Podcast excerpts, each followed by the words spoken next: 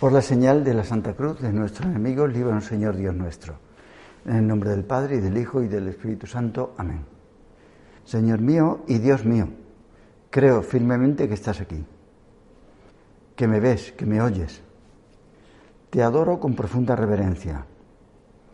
Te pido perdón de mis pecados y gracia para hacer con fruto este rato de oración. Madre mía Inmaculada, San José, mi Padre y Señor, Ángel de mi guarda, intercedes por mí. Hemos sido creados a imagen de Dios. Él es nuestro modelo.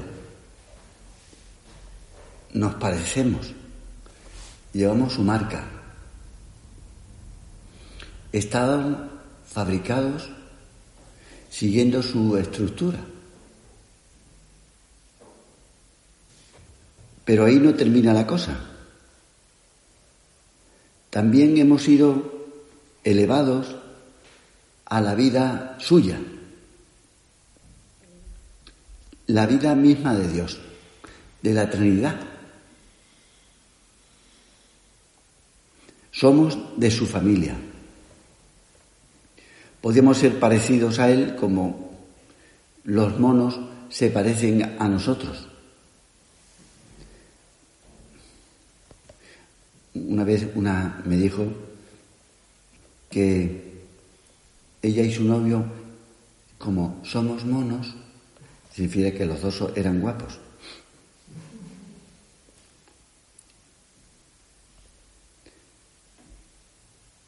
Pero los monos se parecen. Dios ha querido que nosotros participemos de su vida. En lo más profundo de nuestra realidad, porque Dios ha querido que fuera así, nosotros estamos pensados para la comunicación, para la comunión. Dios es amor y es comunicación entre personas. Y nosotros estamos hechos para lo mismo. Comunión entre las tres divinas personas que resume la Sagrada Escritura con una frase, Dios es amor, regalo, donación, entrega. Para eso hace falta no solo una persona. Conocer a Dios también es conocernos a nosotros. Y como Dios es una trinidad de personas unidas por una comunión de amor,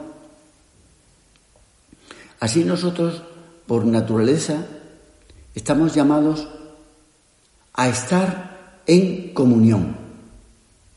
Un hombre aislado es un hombre raro.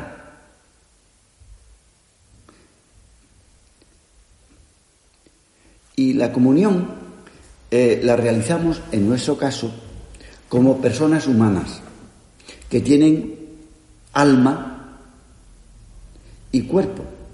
Dios no tiene cuerpo, nosotros sí. Nuestro ser personal se realiza en esa unidad. Somos unos seres especiales que tenemos corporeidad. De hecho, el estado exclusivamente espiritual en el hombre es transitorio. Nosotros tenemos cuerpo. Un espíritu no es una persona humana completa. Le falta algo. Precisamente en la unidad del alma y el cuerpo, nosotros realizamos nuestro fin. No podemos realizarlo solo de forma espiritual. Nosotros contamos con el cuerpo para parecernos a Dios, para identificarnos con Dios. Señor, te queremos con el alma y con nuestro cuerpo. Por eso hacemos la genuflexión, por eso nos mortificamos, hacemos la oración de los sentidos, la entrega de cosas que nos agradan, pero te las donamos. Pues lo mismo pasa con el amor humano. En primer lugar, con los de nuestra familia. Los queremos sin una falsa espiritualidad. Eso sería angelismo. Nos interesan las cosas materiales de las personas que queremos y con más motivos sus cosas espirituales. Y en ese amar con el alma y con el cuerpo se sitúa un don, el de la sexualidad, que está conducido por la virtud de la castidad.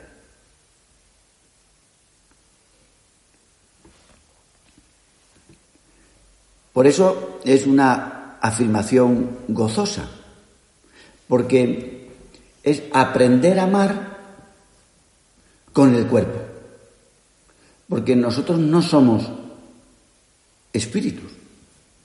Y aquí está el tema, bueno, el tema, la afectividad entra.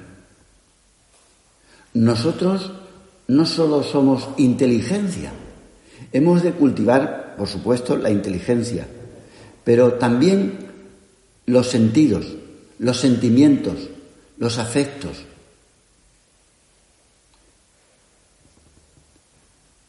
Y con ellos queremos a Dios y a los demás. Qué dura sería la convivencia. Y estamos en un lugar donde no solo vivimos uno o dos o tres, sino muchas personas. Qué dura sería la convivencia si no metiéramos el afecto. Solo con inteligencia y voluntad la convivencia sería muy dura. No sería humana, sería inhumana o infrahumana, mejor dicho.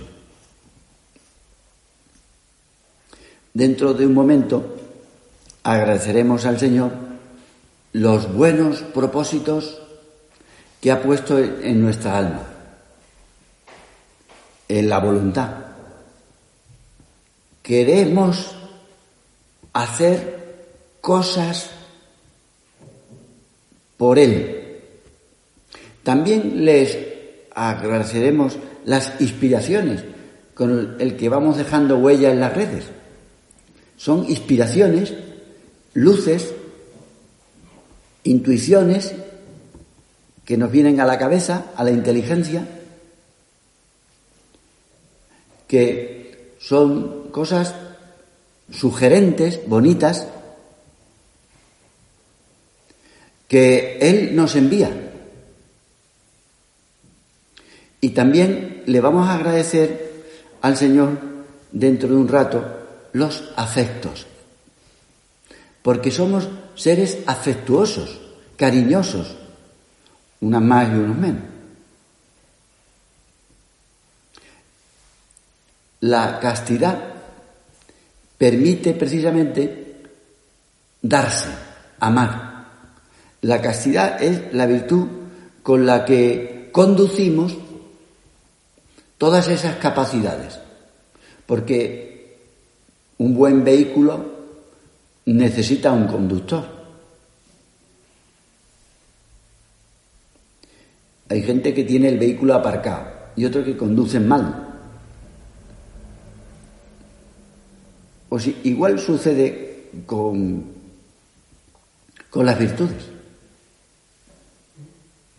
El ser humano, con todo ese poder que, que ha recibido, desde luego puede intentar ser Dios utilizar los dones suyos que el Señor se le ha entregado para su placer, disfrute, sin contar con Dios.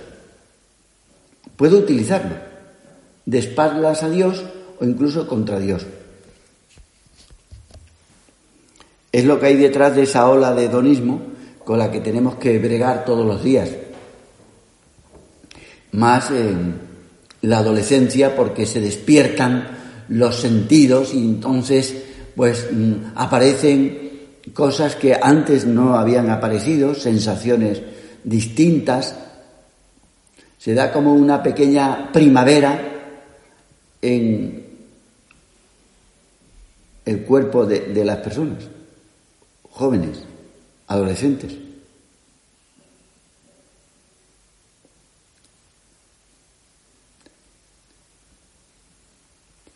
Detrás de esta falta de control de la castidad está buscar la felicidad aislándose en la torre del propio egoísmo. Y a eso hay gente que le llama amor.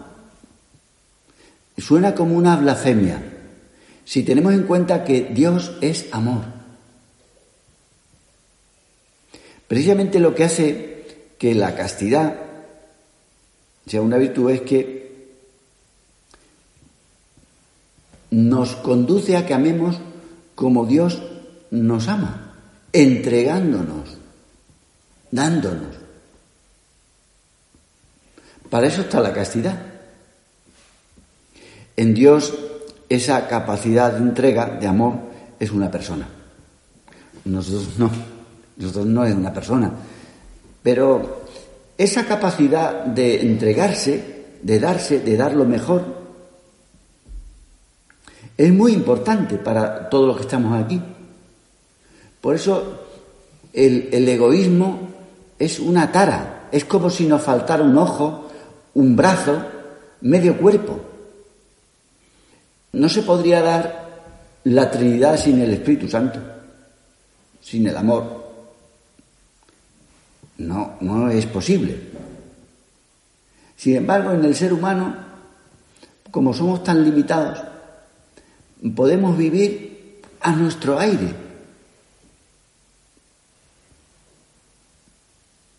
Señor, quema con el fuego de tu amor que es rojo, como las vestiduras que quería yo poner ayer. No sé, se me fue la cabeza a Pentecostés. Para que el Espíritu Santo nos conduzca, guía nuestra alma, por supuesto, pero también nuestro cuerpo para que no vayamos a la deriva, como va la gente movida, llevada por los sentimientos, que un día se levanta de una forma, otra de otra. Esa gente que no hay nadie quien la entienda, ni ella misma se entiende, ni ellos mismos se entiende, porque viven conducidos por un loco, o, mm, no sé, como si fuera conducido por el viento. El viento que desde el principio el ser humano ha intentado utilizar y sirve mucho para la navegación, pero si no se utiliza, va de aquí para allá, fluctuando como un caballo desbocado que no tiene quien le coja las bridas. Nuestro corazón tiene que llevar ese patrón, que es la tercera persona de la Trinidad. Y el Espíritu Santo, lo primero que nos dice, cuando acudimos a Él, como estamos haciendo ahora, que empecemos por el dominio de nosotros mismos. Dominarnos. En primer lugar, dominar nuestros sentidos, la vista, la lengua, el tacto, que no nos domine la lengua, ni la vista, ni el tacto, ni el gusto, que seamos nosotros los que lo utilicemos para dar gloria a Dios. Es necesario el dominio, que dominemos los sentidos para amar de verdad, para entregarse como se entrega Dios, en perfecta comunión. Se requiere, para darse, poseerse, el dominio de sí que es necesario para el amor. Si no, no se entregaría a cualquiera y en cualquier momento. Sería el eterno infiel. Uno tiene que ser dueño, señor de, sí mismo. Está claro. Por eso la entrega de sí de tantas personas que no se poseen porque son frívolos o de alguna forma personas que no tienen control, la entrega de esas personas es falsa. Sí, porque en ese momento sí, pero en, el momento siguiente, pues no. La mortificación es necesaria para vivir el señorío sobre nosotros mismos. Tenemos que educar nuestras posibilidades, nuestras pasiones, nuestros sentimientos. Hay que educarlos. Queremos que tú gobiernes. Le decimos al Señor. Y entre los medios para lograr el dominio de sí, el catecismo nos habla de es el conocimiento propio.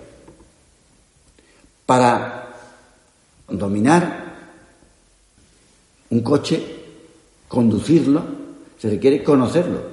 Yo ayer el mío me falló, no tenía batería, pedí un coche y no arrancaba, no arrancaba. Hasta que un señor que venía por la calle, al que yo no conocía, solo de vista, le dije, mire, pasa esto. sin problema. Se metió, me dejó la cartera que llevaba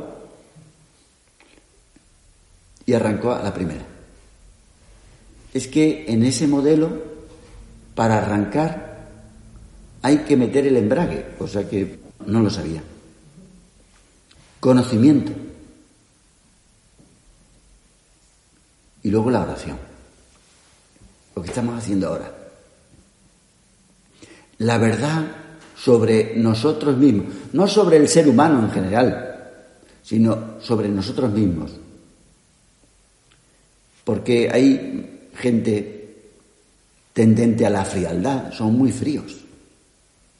Hay otras personas tendientes al sentimentalismo, son personas que se dejan llevar con mucha frecuencia, porque tenemos pecado original, por eso somos fríos y por eso somos sentimentales, porque todos tendríamos que tener una cabeza racional y unos sentimientos que nos llevaran a cosas buenas, pero a veces se desvían. La verdad sobre nosotros mismos. Y es que con el pecado original, el orgullo, yo siempre tengo razón. La soberbia, el creernos que somos nosotros superiores, que sabemos más que los demás, que tenemos la última respuesta a todo. La soberbia va precisamente en la otra dirección. Insinúa, pues, no va a pasar nada, nada. No nos va a afectar esta situación. Eso yo controlo, controlo. Los santos nos aconsejan rechazar el diálogo con la tentación. Nosotros no controlamos. Que se nos va muchas veces la cabeza, que nos va el sentimiento, rechazar el diálogo con la tentación. Y hay grandes y pequeñas tentaciones. Todas tienen como característica lo de siempre. Las tentaciones, si se consienten, quitan la paz del alma. Y uno dice, ¿qué me pasa? ¿Te pasa?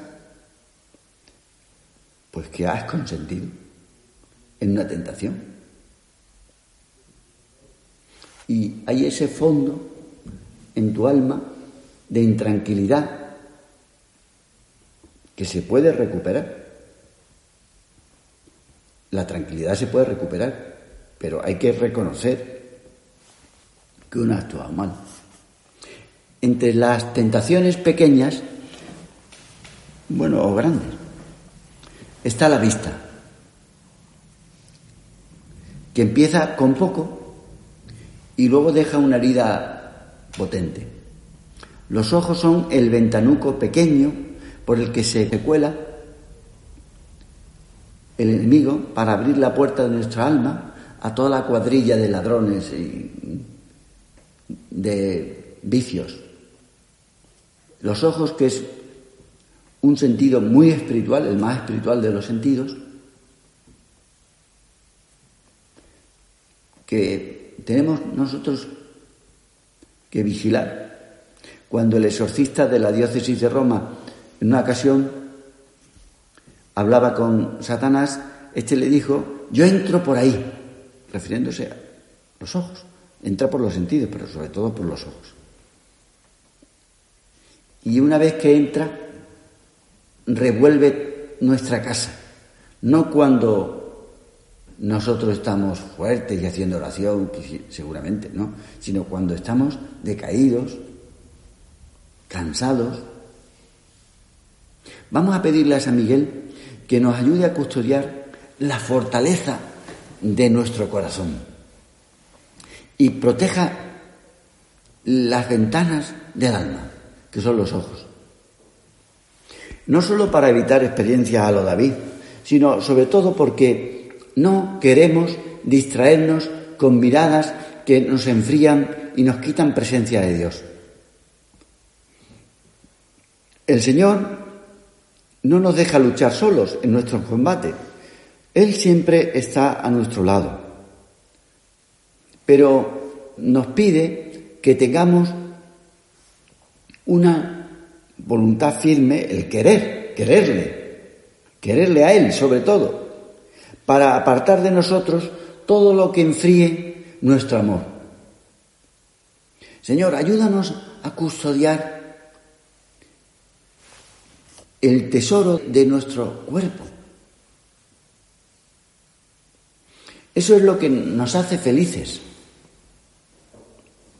Y el modo de custodiarlo lo sabemos bien, cerrando los siete cerrojos que tiene el corazón.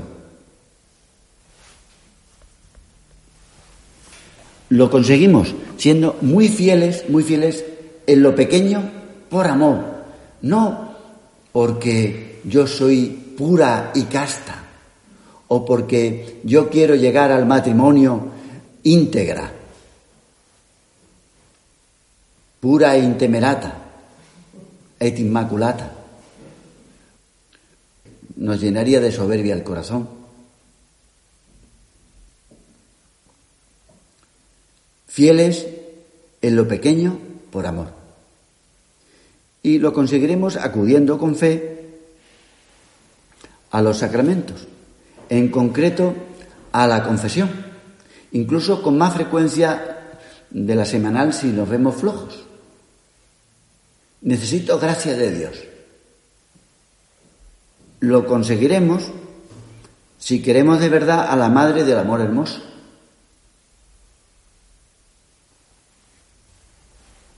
No hay tentación contra la castidad que aguante un bendita sea tu pureza bien rezado. Madre, nos acogemos bajo tu protección. Ponemos nuestros pobres corazones en tus manos para que tú nos ayudes ¿sí? a tenerlos clavados en la cruz del Señor. Así viviremos de amor, porque es lo nuestro, vivir de amor. No aspiramos a menos. Nosotros tenemos una semilla divina, vivir de amor, pero del amor con mayúscula, hermoso. Te doy gracias, Dios mío, por los buenos propósitos, afectos e inspiraciones que me has comunicado en esta meditación. Te pido ayuda para ponerlos por obra. Madre mía Inmaculada, San José, mi Padre y Señor, Ángel de mi guarda, intercedes por mí.